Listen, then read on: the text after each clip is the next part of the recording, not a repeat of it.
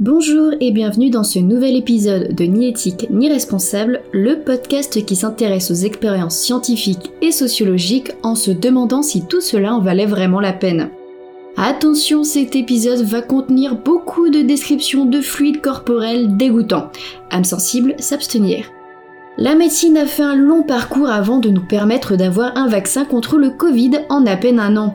Avant d'arriver à un tel résultat, il a fallu comprendre comment fonctionnaient les maladies, les virus, les microbes et autres joyeusetés microscopiques qui nous veulent du mal.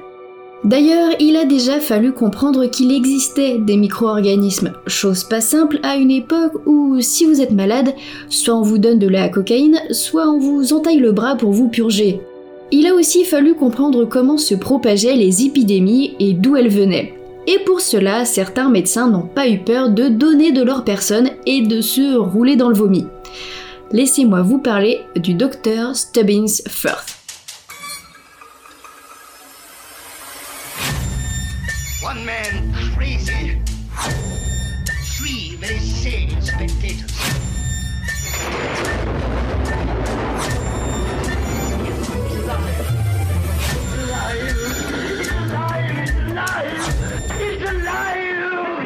La fièvre jaune est une maladie qui touche d'abord les singes de la forêt équatoriale et qui se transmet par l'intermédiaire des moustiques. L'homme qui traverse la forêt se fait alors piquer par les moustiques vecteurs du virus et devient alors lui-même un hôte amplificateur. Le promeneur revient au village et devient alors le patient zéro qui va décimer la population. Après une période d'incubation de 3 à 6 jours, le contaminé va développer les premiers symptômes, des malaises, des maux de tête violents et de la fièvre. Ensuite, pour les malchanceux atteints par la forme complète de la maladie, ils entreront dans ce qu'on appelle la phase rouge, qui dure environ 3 jours. Le visage rougit et gonfle, il développe une conjonctivite, sa langue se rétrécit et blanchit, il développe des douleurs musculo-squelettiques et la fièvre atteint plus de 40 degrés. Ensuite, le patient entre en rémission. La fièvre chute, les autres symptômes s'affaiblissent et le patient peut se rétablir progressivement. Ou pas. Il peut ensuite entrer en phase jaune, une rechute violente et soudaine où il développe une jaunisse, ses reins le lâchent, une insuffisance hépatique entre en jeu, et enfin, le plus ragoûtant, des hémorragies digestives faisant vomir du sang noir et épais, ce qui donnera à la maladie son surnom de vomito negro. Actuellement, il n'existe aucun traitement pour la fièvre jaune, seulement un vaccin. Jusqu'en 2010, elle tuait environ 29 000 à 60 000 personnes par an, majoritairement en Afrique et en Amérique du Sud où la déforestation expose les travailleurs directement au contact des moustiques. Cette même déforestation fait fuir les populations de singes, obligeant les moustiques à se rabattre sur les humains pour se nourrir. Les premières épidémies de fièvre jaune surgissent au XVIe siècle et toucheront des marins européens.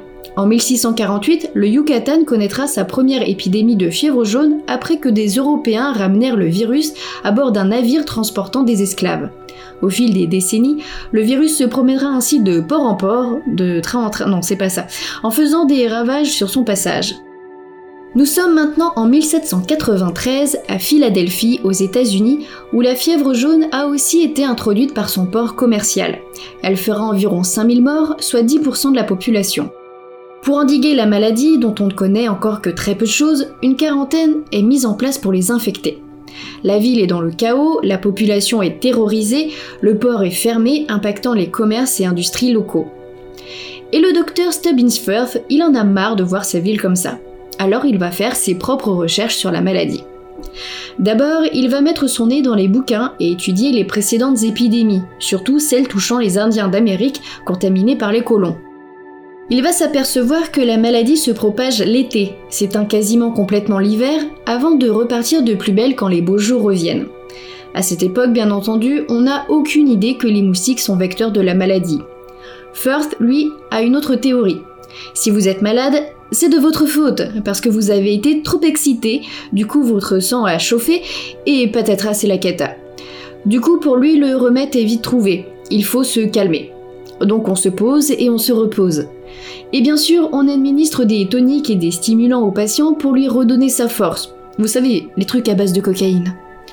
On demande au patient de ne plus faire d'orgie de bouffe, de prendre l'air frais, de boire des boissons fraîches, on recommande du silence et on lui fait une saignée pour la route.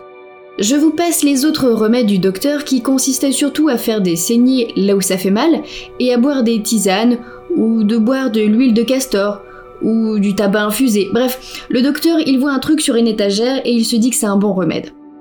De son point de vue, le docteur Firth a trouvé comment guérir la maladie. En même temps, il a visiblement essayé tout et n'importe quoi. Dans son livre, il y a six pages de description de remèdes en tout genre, tous plus farfelus les uns que les autres. Donc dans le tas, s'il n'y a ne serait-ce qu'un qui a un chouïa à fonctionner, c'est banco. Donc maintenant qu'il sait guérir la maladie, il veut savoir d'où elle vient. Il va donc disséquer les malades défunts. Travaillant à cette époque à l'hôpital de Philadelphie, le docteur n'eut aucun mal à avoir accès aux cadavres. Il s'aperçut que dans chaque cas, le cerveau était enflammé, plus dur et ferme que la normale. Les artères étaient pleines de sang épais. Certaines veines avaient éclaté. Les poumons étaient sombres et remplis de sang. Bref, les organes étaient généralement enflammés, remplis de sang noir et épais, surtout dans le système digestif, et les artères et les veines avaient rompu à différents endroits du corps. Et je vous passe les 4 pages consacrées uniquement à la description du vomi noir. C'est du sang épais et visqueux aussi noir que les entrailles de la terre. Voilà, moi je l'ai fait en 3 lignes, c'était pas la peine de gâcher du papier. Mais il y a quand même quelque chose qui le titille. Pourquoi n'est-il pas tombé malade lui-même? Il a côtoyé de nombreux malades et leurs cadavres sans aucune protection et il n'a développé aucun symptôme. Et de toute façon, vu qu'il est persuadé que la maladie vient d'un trop plein d'excitation, c'est qu'elle ne doit pas être contagieuse. Il faut qu'il prouve ça. Et il est persuadé que ce qui contient la maladie, c'est ce vomi noir. Alors il va s'amuser avec. Première expérience. Un petit chien fut enfermé dans une pièce et nourri exclusivement avec du pain trempé dans du vomi noir. Au bout de trois jours, il adorait tellement ça qu'il avalait le vomi sans pain.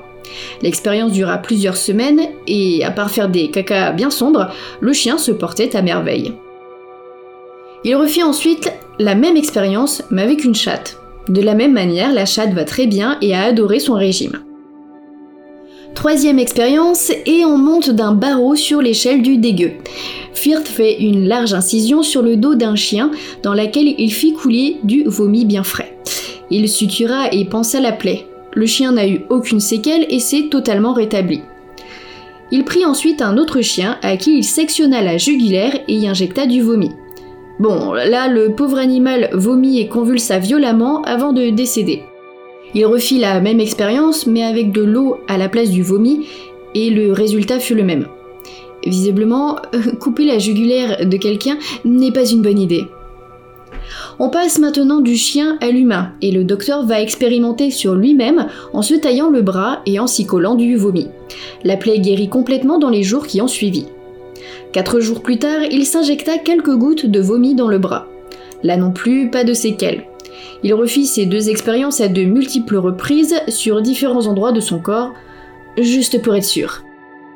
Et puis après, il s'en est mis dans l'œil, juste pour voir, et puis il en a aussi inhalé au-dessus d'un bol, comme quand vous êtes enrhumé et que vous faites des inhalations de Vicks Vaporub. Et après, c'est l'escalade. Il s'est créé un sauna vomito, c'est comme ça que je l'appelle. Il est resté deux heures à respirer les vapeurs de vomi. Là par contre, il a ressenti des grands maux de tête, des nausées, des difficultés respiratoires et des étourdissements. Mais tout est revenu à la normale une fois sorti à l'air frais. Ensuite, il fabriqua des pilules à base de vomi et les ingéra régulièrement. Et puis il passa au vomi frais. Un shot de vomito negro dilué avec un peu d'eau, le nouveau cocktail à la mode. Et puis il enleva l'eau et trouve que ça a un petit goût acide. À partir de là, il se dit qu'il a réussi à prouver que le vomi noir des personnes atteintes de la fièvre jaune n'est pas contagieux. Et là, vous vous dites, c'est bon, il a prouvé son hypothèse, il va se calmer. Non Il a tout recommencé, mais avec le sang, la salive, la sueur, la bile et l'urine des malades. Juste pour être sûr, encore une fois. Maintenant, il peut conclure que les patients atteints de fièvre jaune ne sont pas contagieux et qu'il n'est pas nécessaire de les mettre en quarantaine. Alors, est-ce que tout cela en valait vraiment la peine? Probablement pas, puisque les conclusions du Dr Firth étaient fausses. Les patients devaient bien rester en quarantaine pour éviter de se faire de nouveau grignoter par les moustiques et ainsi contaminer d'autres personnes. De plus, les sécrétions des malades sont bien contagieuses lorsqu'elles entrent en contact avec notre sang. À savoir pourquoi Fierce n'a pas été malade, euh, disons qu'il a juste été chanceux, ou immunisé, ou touché mais par une forme bénigne de la maladie qui l'a vacciné. Et la fièvre jaune, quant à elle, a continué et continue encore de faire des dégâts, même si la disponibilité d'un vaccin limite aujourd'hui les pertes. Le dernier cas d'épidémie européenne a d'ailleurs eu lieu en France, à Saint-Nazaire en 1908, et fit 11 cas, dont 7 décès. Voilà, c'est la fin de ce podcast. J'espère qu'il vous a plu. N'hésitez pas à faire connaître le podcast autour de vous, à mettre 5 étoiles sur Apple Podcasts et à me suivre sur Twitter, at ni éthique ni resp, pour avoir des infos en avance sur les épisodes. Moi je vous dis à dans un mois pour une nouvelle histoire, ni éthique ni responsable.